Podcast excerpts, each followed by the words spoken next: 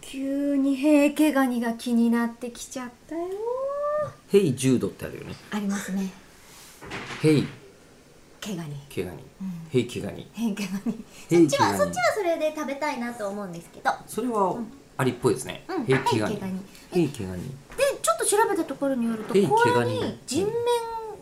そうそうそうがあそうるっそていうう。のが、えっと、前回ちょでろっとすねね。で美味しいのかなどうかなみたいな。美味しいんだとしてもそしたらお顔はちょっと見れないなっていうのとその場合の顔ってどこを指すのかなっていうのと、誰が名付けたんでしょうね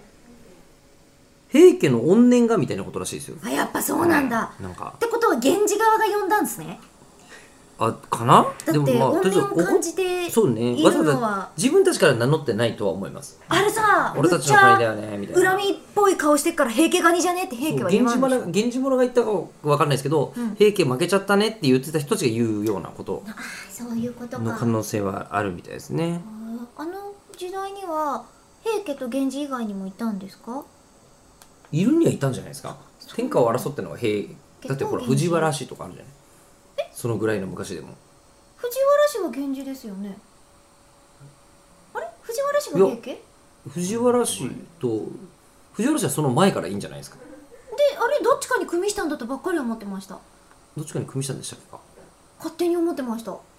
藤原のあちょっとすみません俺日本史選択じゃないんだよねよくわかんないままなんですけどとりあえそうずな、んだうんうんうんででで美美味味ししいいのの美味しいのえ恨み節のー、食べないみたいですねうん食べないんだちっちゃいってことですか、なんかえっとひちっちゃいですね2センチぐらいであーであのこ素揚げだうな人の怒った顔が残ってるかの残ってるっぽいので人の顔がわざわざついてるあのカニは怖くて食べられないっていうあーまあのが普通じゃないかというだから味がどうこうって話にはそうななんんだないよねだからうんうん戦いの場所もね海のところでしたもんね壇ノ浦の戦いで多分それでそこで平家が一応滅んだと言われているじゃないですか、うんうんね、その松江はいろいろな伝説残してますけれども、だから海の生き物たちにあれだよねこうあねのお前なんか何々の犬めとか言うじゃないですかえ政府とか政府の犬めとか、ええ平家のカニめっていう ちょっとよくわかんないなって思いますよね その場合いやカニ使いだったらわかりますよ平家がカニ使いなのだとしたらお前もカニかと言うのならばわかりますけど平家のカニ目ってえ何 分かんないけど 全お然伝前わらないの政府のカニめ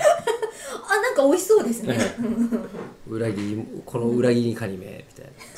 ごめんなさいカニが面白いこれまとめるとまとめるとカニが面白いというカニ面白いですねそして美味しいですカニカニ面白い